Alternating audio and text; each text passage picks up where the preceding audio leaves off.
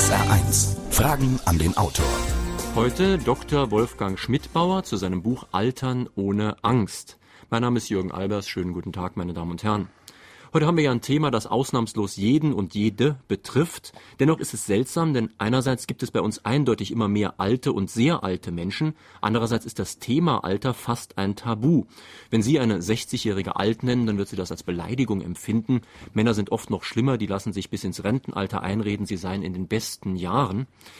Einigkeit herrscht, dass wir so alt sind, wie wir uns fühlen und in einer Spaß- und Konsumgesellschaft, da haben wir uns gefälligst jung zu fühlen. Deshalb äffen alte Menschen oft eher die Jungen nach, als Altersweisheit zu entwickeln oder vielleicht sogar zu vermitteln. Wird dadurch die Bewältigung des unvermeidlichen Alterns umso schwieriger? Wie können wir lernen, die Probleme des Älterwerdens zu meistern? Wie steht es um Alters- und Pflegeheime in Deutschland? Unser heutiger Gesprächspartner ist einer der profiliertesten Psychologen Deutschlands. Wolfgang Schmidbauer wurde 1941 in München geboren. Er studierte Psychologie, schrieb eine Doktorarbeit über Mythos und Psychologie. Der Autor veröffentlichte den Klassiker Hilflose Helfer, außerdem zahlreiche Bücher wie zum Beispiel Die Angst vor Nähe oder Weniger ist manchmal mehr. Heute sprechen wir mit ihm zu seinem Buch Altern ohne Angst. Ja, Herr Dr. Schmidbau, um mal am Titel anzuknüpfen, können wir zwei uns darauf einigen, dass jeder, dass jetzt zwei alte oder wenigstens ältere Männer miteinander sprechen? Also mir wäre der Ausdruck ältere Männer eindeutig sympathischer. Äh, ich denke, weil es ja auch ausdrückt, dass in älter ist sozusagen so eine Bewegung drinnen. Man wird älter, während alt ist so eine Zustandsbeschreibung und äh, das hört sich so an, als ob es sozusagen kippen würde. Also mhm. ob man auf einer Schaukel steht und dann geht man eine Weile in die eine Richtung aufwärts und plötzlich kippt äh, das und man ist also man wandelt sich vom jungen in den alten Menschen und das stimmt ja so nicht. Ich denke, das Entscheidende an unserem Zustand, also ich bin jetzt 60, ist ja so ein Mosaik, wo viele Teile noch jung sind, aber andere halt äh, sozusagen älter sind, alt sind und äh, dieses Mosaik ist eigentlich das, was unseren seelischen Zustand ausmacht. Also um mal was Persönliches zu sagen, als aktiver Sportler, da merke ich schon seit vielen, vielen Jahren, dass ich alt werde. Da lässt die Schnellkraft nach, die Wehwehchen nehmen zu, die Verletzungen heilen langsamer. Sie als Psychologe, wo betrifft Sie das Thema ganz persönlich? Also als wenn Sie sagen, Sie als Psychologe, da empfinde ich das äh, Alter eigentlich eher als ein Gewinn. Also ich denke, dass ich äh, heute als in meinem Beruf als Psychotherapeut wahrscheinlich besser bin als vor 20 Jahren oder vor 30 Jahren, als ich äh, sozusagen meine ersten Versuche auf dem Gebiet gemacht habe weil ich eben gelernt habe, äh, dass ich mich also viel besser rausnehmen kann, dass ich mit meinen Energien viel ökonomischer umgehen kann, dass ich halt nicht mehr denke, ich muss jede Gelegenheit äh, ergreifen, jemandem irgendetwas zu beweisen, sondern ich kann es viel mehr zulassen, dass Menschen sich entwickeln, dass sie ihre eigenen Wege gehen, dass sie ihre eigenen Fehler machen und sie dabei begleiten. Und das ist für einen Therapeuten eine wesentliche Qualität. Aber ich meine, ich merke natürlich das Alter in, in anderen Bereichen. Also ich merke es in dem Gedächtnis, dass ich mir halt einfach die Dinge nicht mehr so gut merken kann wie früher und oft einen Text von mir lese und denke, oh, meine Güte, das, das hast du mal geschrieben. Das hast du ja völlig vergessen, dass du das mal geschrieben hast. Also ich, ich mache manchmal so Sachen zum Beispiel doppelt, dass ich eine gute Idee habe und die aufschreibe und dann irgendwann komme komm ich drauf, das habe ich doch schon mal aufgeschrieben. Also da erschrecke ich dann schon manchmal vor diesem äh, Verlust an so, so dieser klaren inneren Ordnung, die man mhm. als Jugendlicher noch hat, also so auf dem psychischen Gebiet. Und dann, äh, ich meine, das, das denke ich, ist natürlich für einen Sportler viel dramatischer als für so einen äh, relativ bewegungsfreudigen, aber unsportlichen Menschen wie mich. Ich habe gehört, Sie fahren mit dem Fahrrad. ja, ja, ich fahre mit dem Fahrrad hier ins Studio, aber, aber das, äh, und das kann ich nach wie vor gut.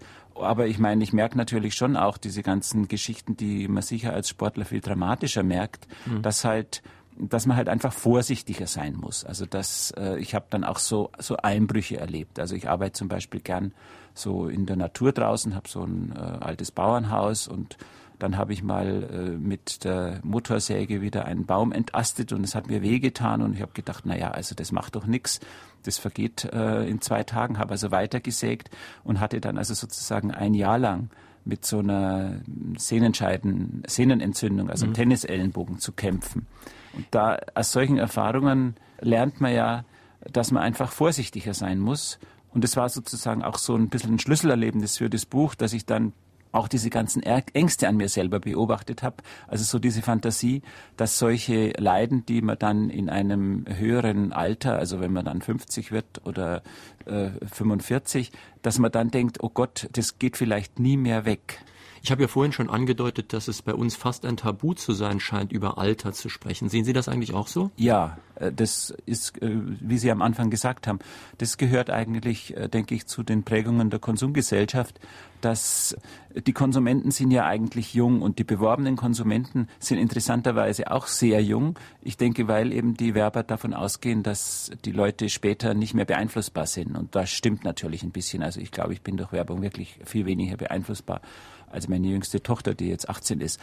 Aber ich meine, ich glaube auch, dass halt diese äh, Einstellung sehr gefährlich ist und zu diesen Phänomenen beiträgt, die ich ja unter anderem beschreibe, dass eben das Alter dadurch wirklich ganz abrupt als Bruch eintritt, weil jemand überhaupt nicht diese Veränderungen wahrnimmt. Also dass er halt äh, mehr auf sich aufpassen muss, dass er so eine Entwicklung hin, ich sage immer auch gerne zu einer Professionalisierung machen muss, wo man also lernt, dass das Leben, äh, dass es halt wichtig ist, elegante Lösungen zu finden im Leben, wo man mit weniger Energie genau dasselbe erreicht.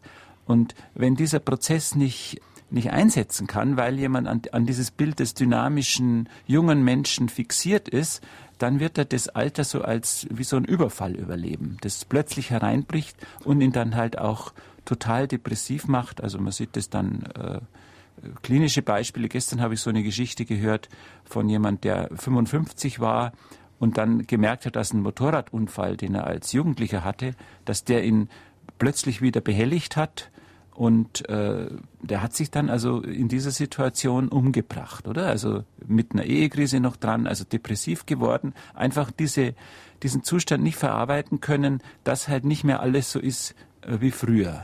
Meine Damen und Herren, wir sprechen in Fragen an den Autor heute mit Dr. Wolfgang Schmidtbauer zu seinem Buch Altern ohne Angst, erschienen übrigens im Rowold Verlag Hamburg. Und Sie können wie immer Fragen stellen unter der Nummer Saarbrücken 602 3456. Hier ist die erste Frage.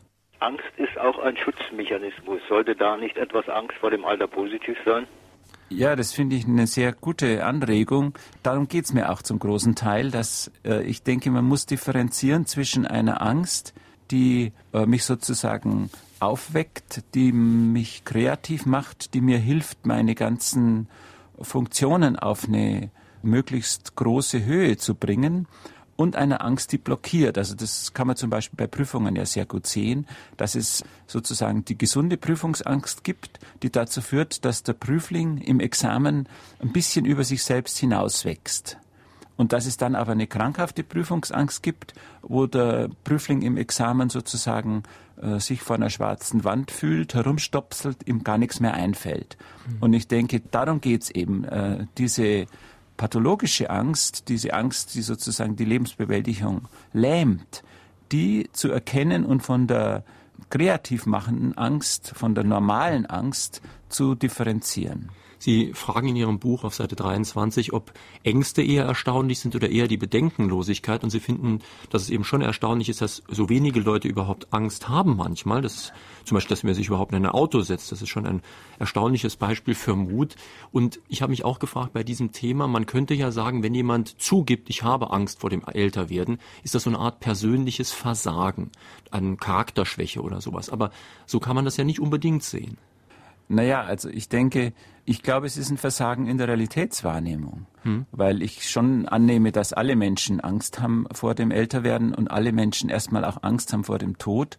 Und dass äh, die Verleugnung dieser Ängste natürlich zu dem Bild von uns gehört, dass wir in der Gesellschaft, also in einer Leistungsgesellschaft aufbauen, wo ja Schwäche als verdächtig gilt. Und jeder der sich sozusagen in seinem Selbstgefühl nicht ganz sicher fühlt, äh, seine Schwächen verleugnen muss. Also als Psychologe würde ich sagen, jemand, äh, je, je mehr Schwächen und Ängste jemand ganz energisch dementiert, desto labiler ist er letztlich in seinem Selbstbewusstsein. Und wenn jemand äh, zugeben kann, vielleicht noch ein bisschen mit Humor, dass er halt wirklich Angst vor dem Alter hat und dass es, dass er sich davor fürchtet und sich das, dass er halt äh, da jetzt schon die und die Vorsichtsmaßnahmen getroffen hat, dann denke ich, ist das ja eigentlich viel souveräner. Ich habe Ihrem Buch entnommen, dass es mehrere Entwicklungsphasen in uns gibt, vom Kind über den Jugendlichen bis zum Erwachsenen oder zum reifen, älteren Menschen hoffentlich. Und es ist halt so, das war mir auch nicht so klar, dass diese Phasen nicht irgendwann rum sind und sagen wir mal, der Jugendliche ist dann verschwunden, sondern der Jugendliche, auch das Kind, die wirken in mir weiter und dadurch entstehen eigentlich zwangsläufig Konflikte, mit denen ich so oder so umgehen muss. Ja, das ist klar. Also das, denke ich, ist ja auch etwas, was man im Laufe der Entwicklung mehr oder weniger bewusst durchlebt, dass das Kind ja so ein Bild vom Erwachsenen hat, der sozusagen perfekt ist. Schüler denken, dass zum Beispiel die Lehrer sich jeden Tag freuen oder auf jeden Fall völlig selbstsicher und ganz entschieden in die Schule gehen und von ihnen erwarten, dass sie auch äh, ganz gerne dahin kommen. Äh, und wenn man dann sozusagen selber Lehrer geworden ist, merkt man, dass man genauso oft ganz ungern in die Schule geht, dass einem das zu viel ist, dass man ganz viele Gefühle und Ängste sich sozusagen bewahrt hat, die eigentlich so eine kindliche Qualität haben. Und dass sozusagen die, das äh, reife Erwachsensein eigentlich eher ein Management dieses Mosaiks aus kindlichen und erwachsenen Zeiten ist, als nun sozusagen eine durchgängig erwachsene, vernunft, vernunftgesteuerte Position. Und was halt in uns allen drinsteckt, das ist, glaube ich, in unserer Konsumgesellschaft am deutlichsten, ist das jugendliche Ich. Dieses jugendliche Ich, das expandieren will, das will die Welt erobern, das will immer mehr, immer größer, es will wachsen. Und diese ganze Wachstumsideologie auch unserer Gesellschaft, die passt ja sehr gut zu dem jugendlichen Ich. Und deswegen ist es vielleicht auch gar kein Zufall, dass die so vergöttert werden, diese Jugendlichen. Und irgendwann muss man aber damit kritisch auch mal umgehen und sich eingestehen, stopp, mit äh, Expansion ist jetzt nichts mehr zu machen. Ja, und das ist, denke ich, ein schmerzlicher Prozess, der ja eigentlich, ich meine, es gibt ja äh, einerseits, wie Sie gesagt haben, es gibt es ja viel mehr alte Menschen in unserer Gesellschaft. Also die Bevölkerungsstruktur wird allmählich ein Pilz, also es gibt weniger Junge als Alte. Und andererseits gibt es sozusagen eine Voralterung, dass halt in ganz vielen Berufsgruppen, also wenn Sie Models nehmen oder Sportler, dass die Menschen schon mit 25, 30 anfangen sozusagen alt zu sein, relativ alt für ihren Beruf. Und das ist sicher etwas, was mit dieser Konsumideologie zusammenhängt, weil eben die Idee, man könnte sozusagen alles äh, perfekt machen, äh, ist ja eine Idee in diesem, in der Adoleszenz. Also die Adoleszenz ist die Zeit, in der wir so eine naive Vorstellung haben, wir könnten die Welt verbessern und uns selber verbessern und alles besser machen als unsere Eltern. Und ich denke, zum Erwachsenwerden gehört es, dass man gewissermaßen akzeptiert, dass man diesen Prozess nicht in der ersten, erst vorgestellten Form zu Ende führen kann. Und dass man aber dann, denke ich, nicht resigniert, ist so eine ganz wichtige Qualität, dass man halt nicht sozusagen zynisch wird oder entwertend oder sich völlig von äh, diesen Verbesserungs- und Veränderungsvorstellungen zurückzieht und sie bekämpft, sondern dass man versucht, sie zu integrieren. Unser heutiges Buch und das Thema stoßen auf großes Interesse. Altern ohne Angst. Es liegen schon draußen über fünf Anrufe vor. Gleich den nächsten bitte. Die demografische Entwicklung der deutschen Bevölkerung zeigt im Schaubild ein auf dem Kopf stehendes Dreieck, zumindest eine Raute. Im Zuge der Individualisierung brechen die Familien und sonstige Strukturen auseinander. 85 Prozent der älteren Menschen möchten zu Hause sterben, aber 85 Prozent der Älteren sterben im Krankenhaus oder in Heimen. Was ist da zu tun? Ja, ich denke, es ist ja sehr oft so, wenn man diese Prozesse wo jetzt jemand und wie jemand äh, stirbt, wenn man die anschaut, dann ist es, es ist genau diese Angst vor Grenze äh, spielt eine ganz wichtige Rolle. Es gibt also viele Alte, die sagen, ich möchte zu Hause sterben. Und es gibt dann die Angehörigen, die das erstmal mittragen wollen, aber dann ergibt sich halt eine Krisensituation. Dann will jemand nicht mehr aus dem Bett aufstehen, dann hat jemand Schmerzen. Und dann sich zu sagen, wir akzeptieren das. Wir tun die nicht ins Krankenhaus, sondern wir pflegen sie zu Hause. wir akzeptieren zum Beispiel, ich habe äh, neulich so ein, von so einem Fall gehört, also dass dann eine, das war eine 92-Jährige, die die ganze Zeit noch in ihr Geschäft gegangen ist und dort geholfen hat und irgendwann konnte sie halt nicht mehr aufstehen und dann wollte sie auch nicht mehr leben und hat sie also hat ihre Schmuck verteilt, hat ihre Sachen geordnet, hat ihre Kinder um sich versammelt und hat gesagt, also sie, sie möchte jetzt und ob sie ihr nicht ein, irgendein Medikament geben können, dass sie schneller stirbt. Da waren die natürlich sehr schockiert und äh, haben also den Arzt gerufen und der Arzt hat erst vorgeschlagen, sie ins Krankenhaus zu bringen. Man müsste doch äh, die durchuntersuchen und schauen, was da los ist. Und dann hat eben die eine Tochter energisch gesagt, nein, also meine Mutter kommt nicht ins Krankenhaus. Der Arzt hat es akzeptiert. Und wir haben dann diese Frage der alten Frau so verstanden, dass sie eigentlich äh, sich erkundigen wollte, ob die anderen das akzeptieren können, dass sie jetzt nicht mehr aufstehen kann und dass sie pflegebedürftig ist. Und die haben mir dann gesagt, äh, du, das, du bist uns überhaupt keine Last. Wir finden es schön, dass wir uns so verabschieden können und haben sie sozusagen auch zu Hause gehalten. Aber die Tendenz, dass man dann sagt, äh, man kann das doch nicht, man kann doch nicht einfach eine Grenze finden. Also wir haben ja vorher über die Konsumgesellschaft und dieses Ideal des Jugendlichen geredet, der immer expandiert. Das gilt ja auch in der Medizin.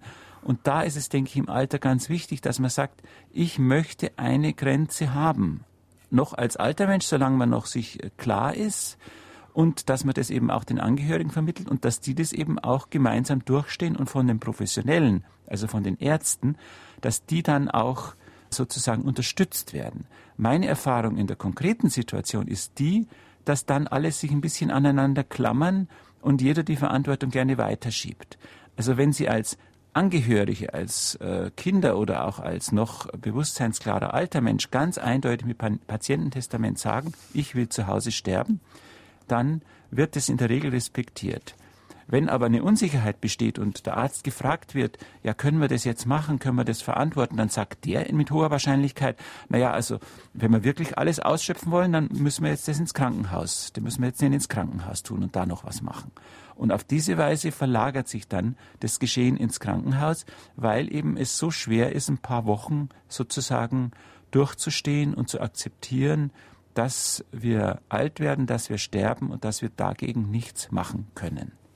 In welchem Maße konnte nach Auffassung des Autors die Pflegeversicherung die in sie gesetzten Erwartungen erfüllen? Also da bin ich etwas überfragt. Ich Nun die Situation in Heimen und äh, ja. haben Sie ja in Ihrem Buch sehr ausführlich dargestellt. Hat sich da eigentlich durch die Pflegeversicherung sehr viel geändert?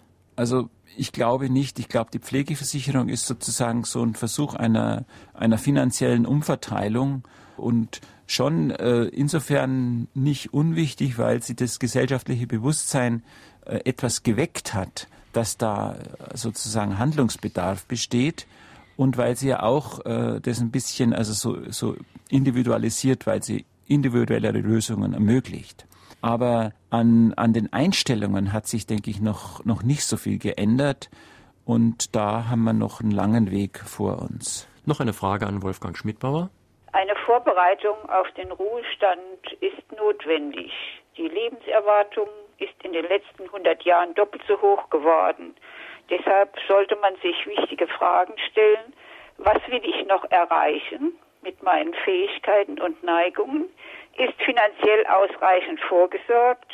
Wo will ich alt werden? Und Kontakte. Mit wem kann ich häufiger die Zeit verbringen? Die meisten Älteren sind stark geprägt und oft nicht kompromissbereit. Die Familienkontakte sind nicht mehr so eng. Dadurch kann Einsamkeit entstehen, das Mitmenschliche fehlt. Was sagt der Autor dazu? Ja, das ist, ist eine ganz wichtige Frage, wie eben äh, das Alter, also sozusagen, in, in, also gerade auch dieses äh, Problem der Einsamkeit. An sich ist die Kontaktfähigkeit ja immer da. Menschen können immer äh, neue Kontakte finden, solange sie sich sozusagen offen halten und akzeptieren, dass äh, auch äh, sie so auch eine Absage finden können. Also ich glaube, dass die Kinder an Kontaktfähigkeit vor allem eine höhere, die, die kindliche Kontaktfähigkeit vor allem durch eine höhere Toleranz für Kränkungen mhm. charakterisiert ist. Sie sprechen in Ihrem Buch da auch von Kontaktgiften, die ja. zum Beispiel darin bestehen, dass man sagt, immer muss ich anrufen, warum ruft der nicht mal an und so weiter und ja. Vorwürfe machen. Ja. Also diese, äh, dass, dass halt die, die Alten in eine Gefahr laufen, dass sie immer denken, die Jüngeren hätten so eine Bringschuld, was den Kontakt angeht und, und dass sie dann an Spontanität verlieren. Weil die Jüngeren haben natürlich überhaupt keine, erleben das nicht so als Bringschuld und haben in ihrem eigenen Kontaktverhalten halt auch nicht diese Idee, dass sie sich jetzt immer überlegen müssen, ob sie jetzt selber anrufen oder ob sie angerufen werden und dass das ein Zeichen von Würde ist. Also ob man jetzt öfters angerufen wird, ob mehr Leute zu mir Kontakt suchen, als ich mich auf den Weg machen muss. Ich denke, das ist so eine ganz gefährliche Position. Je aktiver jemand im Alter ist und je mehr er auch akzeptiert, dass man sozusagen nicht darauf warten darf, ob jetzt jemand kommt, sondern dass es äh, wichtig ist, sich sozusagen Gruppen zu schaffen, Aufgaben zu schaffen, desto besser kann er mit dem Alter umgehen. Frage an den Autor zum Thema Altern ohne Angst. Was ist schlimm, wenn man älter wird oder alt wird? Ich finde es nicht schlimm, wenn es einem gesundheitlich gut dabei geht, aber da habe ich eine Frage. Was tut man, wenn man plötzlich merkt, man vergisst alles? Das ist die Frage, die ich an Sie habe. Vielleicht können Sie mir da, ob man da was tun kann mit Infusionen oder so weiter. Können Sie mir vielleicht helfen? Ja, das ist natürlich eine sehr pauschale Frage. Man vergisst alles. Äh, ich denke, es gibt so eine Art Hypochondrie, dass jemand äh, ganz unglücklich darüber ist, dass er sich nicht mehr die Dinge so gut wie früher merken kann und dann also schon äh, denkt, er hätte diese Alzheimersche Erkrankung noch lange bevor er sie hat. Das ist sozusagen ein sehr häufiges Symptom von mhm. Altersdepressionen. Und dann gibt's natürlich den äh, echten, genuinen Morbus Alzheimer, gegen den bisher noch keine wirk wirksame Therapie entwickelt ist, wo ich aber denke, dass man sehr viel mit so einer beschützenden Umwelt machen kann, indem einfach äh, im Umgang mit diesen Kranken akzeptiert wird, dass halt das äh, Frischgedächtnis nachgelassen hat, dass aber das Langzeitgedächtnis, also das Gedächtnis, das an Erinnerungen aus der eigenen Kindheit oder so stammt, dass man da noch sehr, sehr viel Halt finden kann. Und es gibt jetzt äh, zum Beispiel in, in Österreich eine, eine Bewegung, oder dass man Altenheime zum Beispiel so einrichtet, wie eben die Einrichtung in der Jugend mhm. der Bewohner war. Und die haben ganz erstaunliche Erfolge, dass dann ganz zurückgezogene Alte, die äh, sozusagen ihr Kurzzeitgedächtnis völlig verloren haben, dass die dann plötzlich äh, wieder aufleben und sich wieder für ihre Umwelt interessieren. Ich fand den Anruf ganz interessant, weil die Hörerin am Anfang gesagt hat, ist gar nicht schlimm, wenn man alt wird. Dann sagte sie aber den schönen Konditionalsatz, wenn es einem gut geht. Nur wenn man älter wird, geht es einem zwangsläufig irgendwann irgendwie nicht mehr so gut und irgendwelche Schmerzen, und Schmerzen ist ein ganz wichtiger Punkt in Ihrem Buch, ein großes Kapitel des Buches, hat man immer und dann muss man ja irgendwie mit Schmerzen, mit Beschwerden, mit Wehwehchen, wie immer wir das jetzt nennen wollen, fertig werden. Was empfehlen Sie da den Leuten? Ja, ich, ich denke, dass, ich glaube, dass es eine ganz wesentliche Rolle spielt, ob ich akzeptiere, dass äh, der Schmerz sozusagen in gewisser Weise stärker ist als ich und dass ich Hilfe brauche. Äh, viele alte Menschen sind noch sehr stark in so einer Tugend des, des Aushaltens von Schmerzen erzogen worden und äh, treffen dann zum Teil auf Ärzte, die ebenfalls große Angst haben, wirksame Schmerzmedikamente zu verschreiben. Und das führt dann oft zu dieser, diesen chronischen Schmerzsyndromen, dass jemand eigentlich immer Schmerzen hat, weil er nicht akzeptiert, dass er eben eine gewisse Stärke und Höhe der Behandlung braucht, um halt äh, weitgehend schmerzfrei zu leben. Also das, das ist eine Entwicklung in der modernen Medizin, die sich noch nicht so richtig durchgesetzt hat, wo es aber wenn man nun ein bisschen geduldig ist auf der Suche nach dem Arzt, der sich mit Schmerztherapie auskennt, es gibt auch schon viele Zentren, dann äh, sicher eine Lösung finden kann. Und wichtig, denke ich, ist es halt für den, das Subjekt, für den Betroffenen selber, dass er auch ein bisschen differenziert, also zwischen den Situationen und den Teilen seines Lebens, die noch schmerzfrei funktionieren und denen, in denen eben der Schmerz auftaucht und dass er nicht gewissermaßen sich völlig von dem Schmerz ergreifen, auffressen lässt. Das denke ich, da kann man, man kann also schon sehr viel mit so einer psychischen Übung machen, wo man versucht nun eine Grenze zwischen dem schmerzenden Provinzen des eigenen Erlebens und den schmerzfreien zu machen. Meine Damen und Herren, wir sprechen in Frage an den Autor heute mit Dr. Wolfgang Schmidbauer zu seinem Buch Altern ohne Angst. Sie werden sich vielleicht fragen, seit 11.11 Uhr .11 haben wir ja die närrische Jahreszeit, habe ich in den Nachrichten gehört, und wieso wir dann so ein Thema machen. Nun, wir haben auch einen kleinen Beitrag dazu, und zwar hat den Rowold Verlag uns geliefert. Das Buch von Wolfgang Schmidbauer kostet im Handel nämlich 35,01 D-Mark. Und das soll ja was ausdrücken. Es hat einen hohen Symbolwert, denn es einerseits zeigt es uns, es ist vom Euro aus schon umgerechnet worden und es zeigt uns auch, dass der Verlag ganz betont scharf kalkuliert. Und ich bin sehr gespannt, wenn Sie dann am Montag in den Buchhandel gehen und kaufen das Buch von Wolfgang Schmidbauer, ob dann der Händler von Ihnen den einen Pfennig verlangen wird oder ob er Ihnen 99 Pfennig rausgeben wird. Das können Sie gleich am Montag im Buchhandel ausprobieren. Jetzt erstmal eine Frage. Die meisten Leute haben ja doch Angst äh, vom Altwerden diesbezüglich, dass sie nicht versorgt sind. Und meine Frage hingehend dahin, welche Alternativen äh, werden aufgezeigt zu normalen Altenheimen oder Wohnbereichen, zumal man mittlerweile immer mehr erfährt, dass in Wohnbereichen die Leute auch nicht zufrieden sind in äh, Wohnheimen.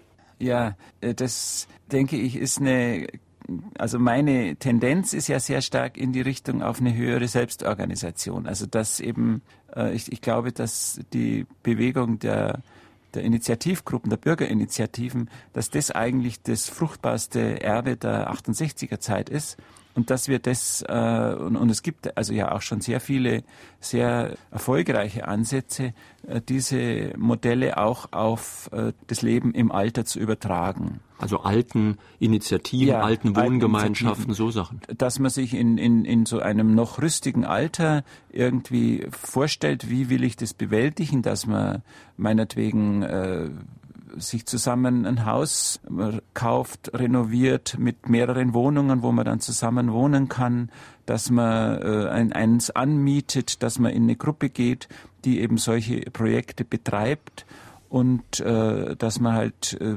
dann zusammen versucht, eine Lösung zu finden. Also das ist eine Lösung einerseits gegen diese Vereinsamung und dann auch äh, gegen diese ja sehr berechtigte Sorge dass man im Alter für sehr viel Geld sehr schlecht gepflegt wird.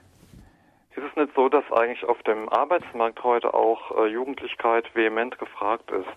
Ja, Jugendlichkeit ist, in, ist also einfach schon fast gefroren in, in vielen Betrieben. Also ich glaube, in 60 Prozent der deutschen Betriebe gibt es keine Mitarbeiter über 50. Und das, denke ich, ist ein ganz großer Missstand, weil ich glaube, dass auch äh, wenn wir mehr in den Betrieben für die Entwicklung der älteren Mitarbeiter täten, wir dann auch sehr, sehr viel bessere Chancen hätten, dass zum Beispiel die Rentenkassen nicht ausbluten, weil ich meine, einerseits heißt es ja, die Leute sollten länger arbeiten und ob wir das mit den 65 Jahren noch halten können und nicht auf 67 Jahre steigern müssen, das wissen wir noch gar nicht. Und andererseits ist es ja Fakt, dass halt äh, mit 54, 56, 57 die meisten aus dem Arbeitsleben mhm. aussteigen und dass das an sich äh, eigentlich nicht auf Dauer finanzierbar ist. Und das ist ja auch eine unglaubliche Verschwendung von Ressourcen, denn Sie beschreiben in Ihrem Buch ja sehr schön, dass mit dem Älterwerden eigentlich erst auch mal die Professionalität steigt. Das heißt, man verschwendet seine Energie nicht mehr so genau, man versucht wirklich effektiv zu arbeiten, also die optimale Leistung mit möglichst wenig Mitteln zu erreichen. Das ist ja typisch für ältere Menschen im Gegensatz zu jugendlichen Menschen. Die ja. Jungen neigen ja zur Verschwendung auch einfach. Ja, ja und ich, ich finde das halt, äh, also deshalb hasse ich dieses Wort mit dem alten Mitarbeiter äh, richtig. Ich denke, das, das ist ein ganz destruktives Wort in, in allen Argumentationen. Äh, ich meine, wenn ein Chef mit einem jüngeren Mitarbeiter ein Problem hat, dann denkt er nach, dass es ja vielleicht wirklich ein Problem sein könnte, wo er beteiligt ist, wo der Mitarbeiter beteiligt ist, wo vielleicht auch äh, die Ziele und die Aufgaben nicht genau definiert sind.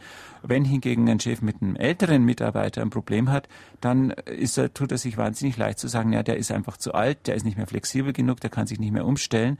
Dann wird also überhaupt keine zweite Frage mehr gestellt. Und das, denke ich, ist etwas, was äußerst destruktiv ist und was, äh, wo wir, wo ich also so für ein neues Bewusstsein einfach kämpfe, dass man aufhört, das als Argument zu nehmen. Das ist in der Medizin ja genauso. Ich denke, wenn ich 55 bin und habe irgendein Problem, dann möchte ich einen Arzt, der nicht sagt, das hängt mit dem Alter zusammen, weil das ist mir zu undifferenziert. Das ist an sich in den meisten Fällen Quatsch Man kann also mit 55 genau noch so viel gegen Gelenkbeschwerden und Rückenbeschwerden und so weiter machen. Und wenn ein Arzt sagt, ja, also in Ihrem Alter, dann soll er doch eigentlich den Mund halten, weil dafür bezahle ich ihn nicht, dass er mir solche Lehrformeln mitteilt. Ältere Menschen werden auf dem Berufsleben zurückgedrängt. Dabei haben sie doch mit ihren Erfahrungen wesentliche Vorteile gegenüber den Jüngeren, die da oft ins Leere stoßen mit äh, zu heftigen, zu ungestümen Aktionen. Wie sieht der Autor das? Ja, ich würde dem zustimmen. Ich denke allerdings, dass es ja auch ein, äh, also dass es ganz wichtig ist, sich über diese narzisstische Problematik des Alters klar zu werden, dass, äh, dass wir ja eigentlich gerade im Alter sehr aufpassen müssen, dass wir nicht diesem jugendlichen Lebensmodell zum Opfer fallen, das eigentlich eine ständige Verbesserung und Perfektionierung erwartet. Und deshalb halten sich eben viele von den älteren Mitarbeitern für sozusagen fehlerlos. Oder sie warten ab, bis der jugendliche, äh, junge Kollege einen Fehler gemacht hat, um ihm den dann unter die Nase zu halten. Und dadurch macht man sich natürlich überhaupt nicht beliebt. Also ich denke, es ist ganz wichtig, dass man sich nicht einbildet, dass äh, sozusagen äh, Alter und Erfahrung, dass das Werte schlechthin sind. Ich zitiere immer noch gerne den Spruch, Erfahrung macht dumm. Also weil Erfahrung natürlich auch klug macht. Aber wenn jemand denkt, Erfahrung macht nur klug und weil er die Erfahrung hat und es hat bisher so funktioniert, drum muss es immer funktionieren und jeder ist blöd, der mit einer anderen Idee kommt, dann hat ihn die Erfahrung dumm gemacht. Weil ich denke, äh, die Erfahrung lehrt doch auch, dass das Leben äußerst schwer vorauszusehen ist und dass immer neue Hindernisse auftauchen, die wir mit unseren bisherigen Erfahrungen nicht bewältigen können. In diesem Sinne kann ich zwei Stellen aus Ihrem Buch zitieren. Einmal den Satz, dass Reife auch Unreife ertragen kann und wer anderen Unreife vorwirft, ist wohl selbst nicht reif. Und dann noch den Satz, Grenzen zu respektieren, dazu gehört etwas wie Weisheit. Ich wollte den Autor fragen, wie man am besten mit Altersstarrsinn umgeht. Ja, äh, das ist auch ein Begriff, den ich eigentlich äh, so nicht leiden kann, weil ich denke, es gibt keinen Altersstarrsinn. Es gibt Starrsinn und Starrsinn kann man genauso gut an, äh, also wenn jemand äh, Kinder in der Adoleszenz hat, dann wird er den Starrsinn bei diesen Pubertierenden sehen, die, die dann auch, ex auch ne? extrem stur sein können und sozusagen für Argumente völlig unzugänglich sein können und wo man eigentlich nur sagen kann, na gut, also dann gebe ich es jetzt auf und warte auf bessere Zeiten. Und die psychologische Dynamik dahinter ist die, dass es ja eigentlich ein Selbstschutzmechanismus ist und so eine Art, der Stasien ist so eine Art Gipsverband um ein verletzliches Selbstgefühl. Und wenn jemand starrsinnig reagiert, dann fühlt er sich in seinem Selbstgefühl bedroht. Und dann, denke ich, ist es ganz wichtig, dass man ihn nicht als starrsinnig, starrköpfig, trotzig, unzugänglich und so weiter tadelt, weil ihn das nur in seinem Starrsinn verstärkt, sondern dass man halt versucht, in irgendeiner Form eine Bestätigung, eine Anerkennung, Zuwendung, Unterstützung zu finden, die er annehmen kann, weil je mehr wir ihn bestätigen, anerkennen, unterstützen, das gilt für die starrsinnigen Kinder genauso wie für die starrsinnigen Alten, umso eher werden sie in der Lage sein, sich selber in Frage zu stellen und etwas an ihrem Verhalten zu ändern. Es ist folgendes. Ich arbeite im Gesundheitsbereich, im diagnostischen Gesundheitsbereich und da kommt es öfters vor, dass man den Leuten sagen muss, dass die Beschwerden, die durchaus lästig sind, keine Krankheitsbeschwerden sind, sondern vom Alter herrühren. Und ich habe den Eindruck, dass Frauen diese Auskunft gelassener entgegennehmen als Männer, die damit doch ziemlich zu kämpfen haben. Das ist meine Frage, beziehungsweise ob dieser Eindruck zutrifft allgemein. Ja, ich, ich bin da, wie gesagt, sehr, sehr skeptisch, ob das sehr sinnvoll ist, äh, dass man jemanden Beschwerden auf das Alter zurückführt. Ich denke, das ist, das ist eine große Verführung zum oberflächlichen Denken. Vor allem, weil es ja auch heute medizinisch äh, zum Teil so ist, dass die Jugendlichen in sehr, sehr jungen Jahren Rückenprobleme haben, wo man früher gesagt hat, das sind Altenprobleme. Das heißt, es verschieben sich viele Probleme, auch was die Altersklassen betrifft einfach. Ja, mein Gott, also das, also wie gesagt, ich, ich denke, dass, dass wenn man halt alt ist, dann kann man natürlich bei allen äh, Problemen denken, die hängen, würden mit dem Alter zusammenhängen. Und das ist so ein Totschlagargument, weil man ist ja nun mal alt. Also man, man, man kann dem ja nicht widersprechen. Aber alle Totschlagargumente sind natürlich auch missbrauchsgefährdet. Und das andere, äh, das andere Thema der Anruferin ist ja, ob Frauen besser mit dem Prozess des Alterns umgehen können als Männer. Ich glaube eigentlich in vielen Punkten schon, weil es für Frauen von der ganzen Sozialisation her viel stärker eine, auch was Positives hat, wenn man zum Beispiel Hilfe braucht, wenn man, das ist, das ist für Frauen oft eigentlich sowas, wo sie sagen, ja, da kriege ich Kontakt. Das ist also eine Kontaktmöglichkeit und ich gebe gern, ich helfe gern anderen und äh, ich kann auch erwarten, dass andere mir helfen. Also da kann man dann Kontakt finden und wenn es einem nicht mehr so gut geht, dann redet man halt mit anderen drüber. Und das gehört zum Leben. Während Männer ja viel stärker an so einem narzisstischen Ideal von Härte und äh, Funktion orientiert sind. Es muss alles einfach funktionieren. Es, äh, also so gewissermaßen das Auto wird poliert und äh, immer vollgetankt. Und so muss es sein. Und wenn dann irgendwas ist, wo, was halt nicht mehr weggeht, dann können sie oft gar nicht mehr differenzieren und denken, also jetzt, jetzt ist sozusagen das ganze System kaputt und das ist sozusagen nur ein ganz kleiner Teil des Systems ist, der nicht mehr funktioniert und ganz viel noch funktioniert.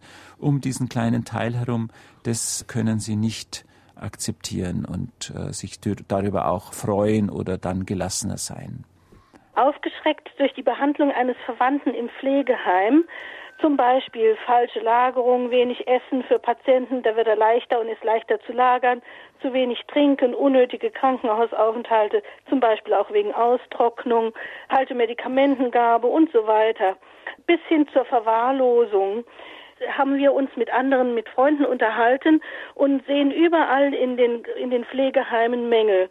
Wir bemühen uns seitdem zur Verbesserung dieser Heimaufenthalte und vor allem der Heimaufsicht. Aber überall, wo wir, wo wir uns hinwenden, bei Stadtverwaltung, Presse, Heimaufsicht, stoßen wir auf Mauern.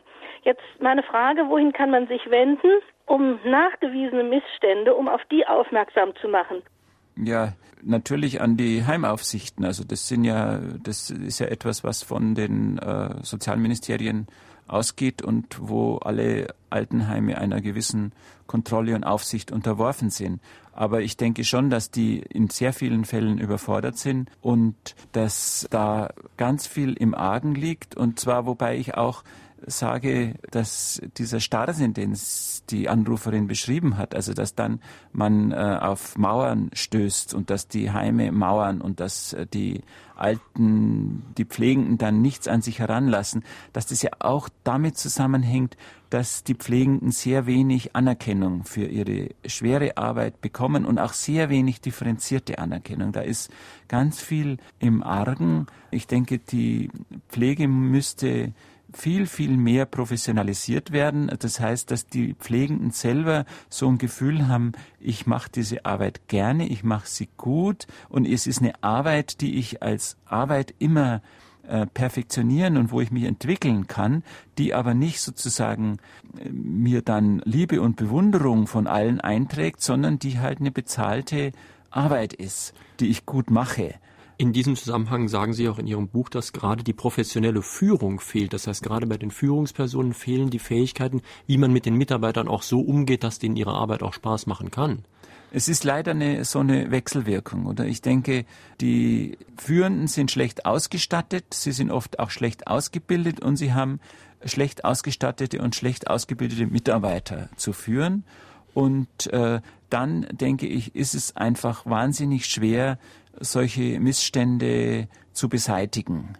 Und umgekehrt sind natürlich äh, die Angehörigen, die dann zum Beispiel das Heim kritisieren, oft auch sehr schnell gerade auch aus ihrem schlechten Gewissen heraus. Es ist eine sehr gespannte Beziehung, also die, wo, wo, wo ich denke, noch ganz wenig an, an professionellem Respekt füreinander sich entwickelt hat. Sowohl von den Angehörigen für die Pflegenden wie von den Pflegenden für die Angehörigen.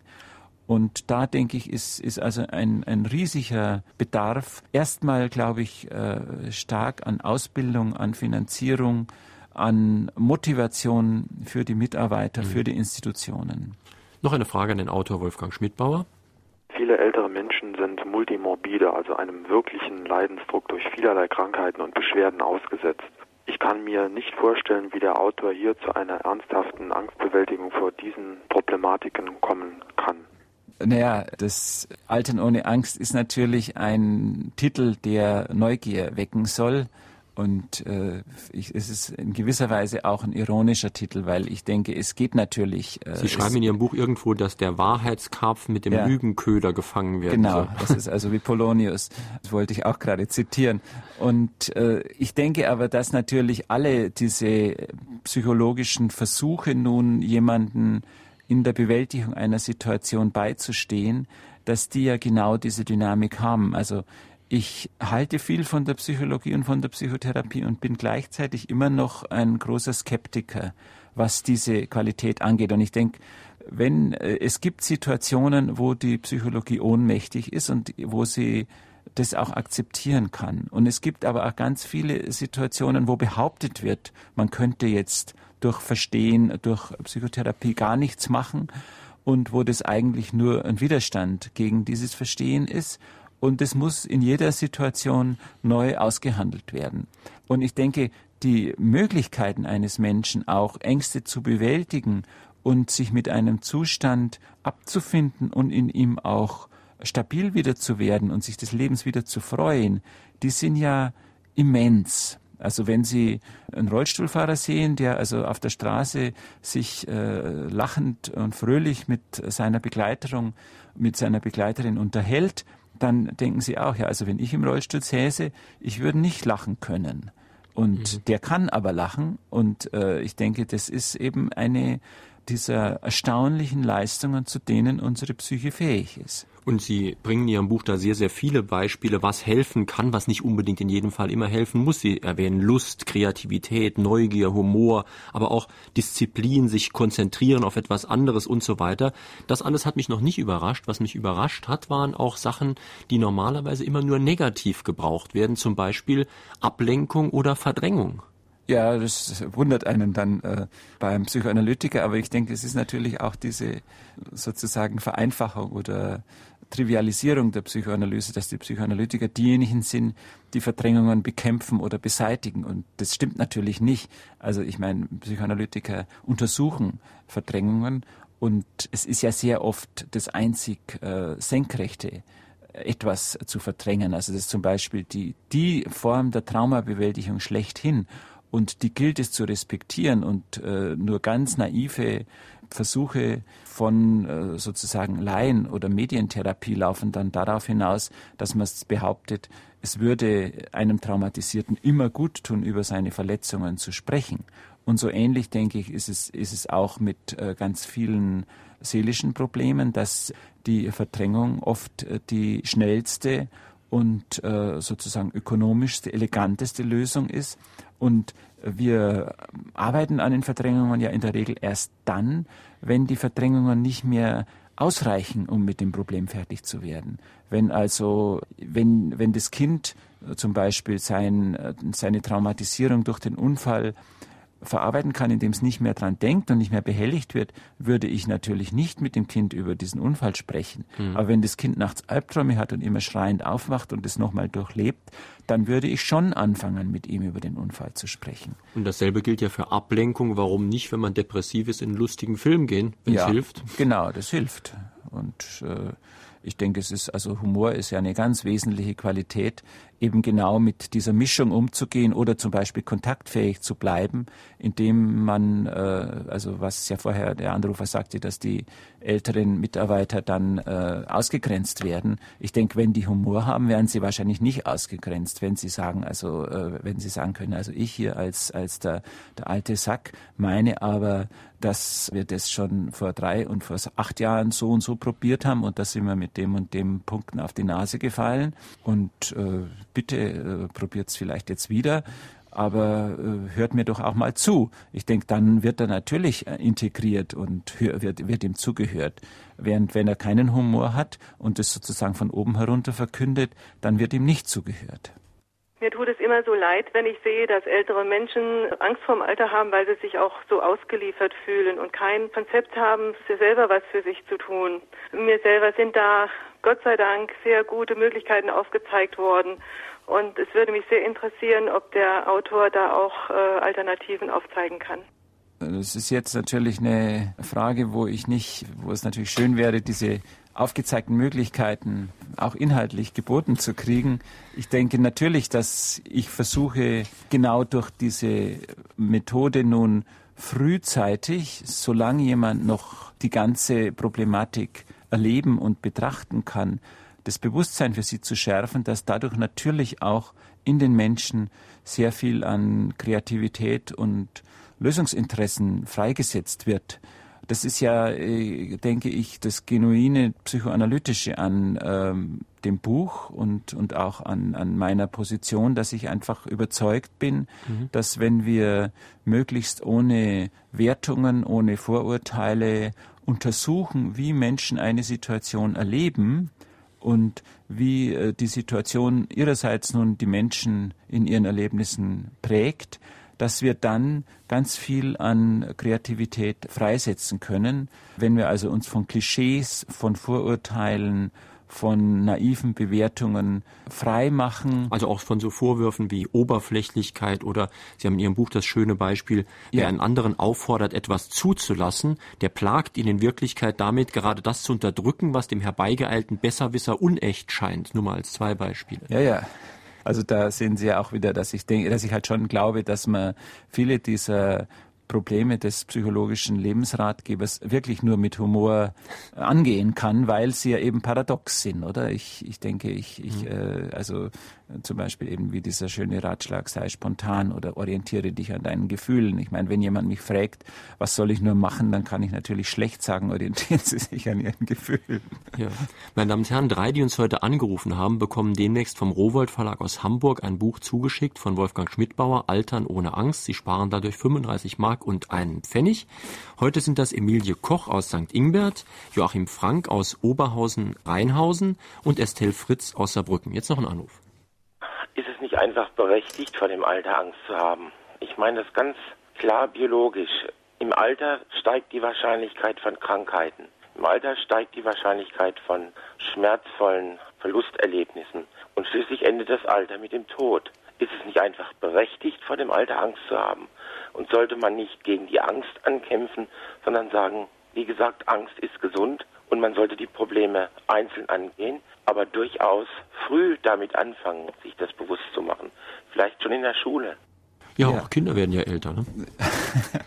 ja, aber sie haben noch keine Angst vor dem Alter, sondern haben eher so eine Fantasie, dass das Alter irgendwie mhm. wahnsinnig weit weg ist und dass sie das ja sowieso nicht erleben werden, weil sie ja schon mit 30 so uralt sind, dass sie dann gar nicht mehr sich vorstellen können, dass es da jenseits auch noch was gibt.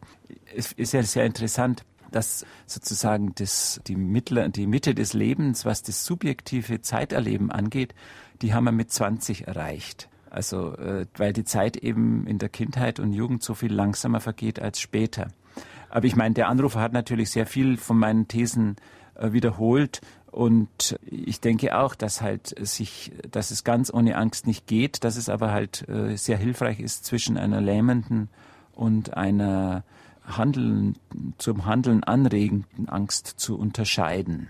Und man sagt allgemein, ja. dass man möglichst lange in der eigenen Wohnung bleiben soll, auch wenn man alleine steht. Aber ist es nicht so, dass man sich, je später man in ein Heim geht, und es wird mir ja wohl übrig bleiben, sich umso schlechter in eine Gemeinschaft einfügen kann. Wie könnte man dieses Dilemma lösen? Ja, da gibt's natürlich sehr, sehr viele äh, Zwischenformen. Also es ist ja auch ein großer Unterschied, ob diese eigene Wohnung, ob die irgendwo äh, zehn Kilometer von dem nächsten interessierten Freund oder Angehörigen entfernt ist oder ob äh, sie in einem Haus liegt, wo in der Wohnung drüber oder drunter Angehörige wohnen, Freunde wohnen, dann denke ich, ist das, äh, ne, hat das eine ganz andere Qualität. Ich meine, insgesamt ist es natürlich richtig, dass wenn man sozusagen noch rüstig und jung ins Heim geht, dass man dann sich sehr viel besser an das Heim anpassen kann. Aber diese Tendenz ist sehr stark im Abnehmen begriffen. Also die Entwicklung läuft ganz stark darauf hinaus, gewissermaßen in der eigenen Wohnung zu bleiben. Mhm ich denke auch nicht, dass das vielleicht auch nicht unbedingt der Weisheit letzter Schluss ist. Also diese großen vereinsamten Wohnungen, wo die Kinder ausgezogen sind und wo dann der Ehepartner gestorben ist und wo dann immer noch die Frau dann die ganze Wohnung bewohnt, ohne zum Beispiel äh, was unterzuvermieten, ohne neue Leute reinzunehmen, eben auch aus dieser Angst heraus, dass äh, neue Kontakte zu schwierig zu beanspruchen sind mhm. und dann natürlich auch darin nicht unterstützt. Also ich denke, dass es ganz wichtig ist, dass man da Kreativität für individuelle Lösungen freisetzt und dass diese moderneren Konzepte der ambulanten Pflege, dass Leute ins Haus kommen, dass die da natürlich sehr, sehr vielversprechend sind. Jetzt vielleicht noch ein Thema, das auch in Ihrem Buch gegen Ende angesprochen wird, Psychotherapie im Alter. Da kann man sich ja fragen, hat das überhaupt noch irgendeinen Sinn? Ist da noch was zu machen bei alten Leuten, auch mit Psychotherapie?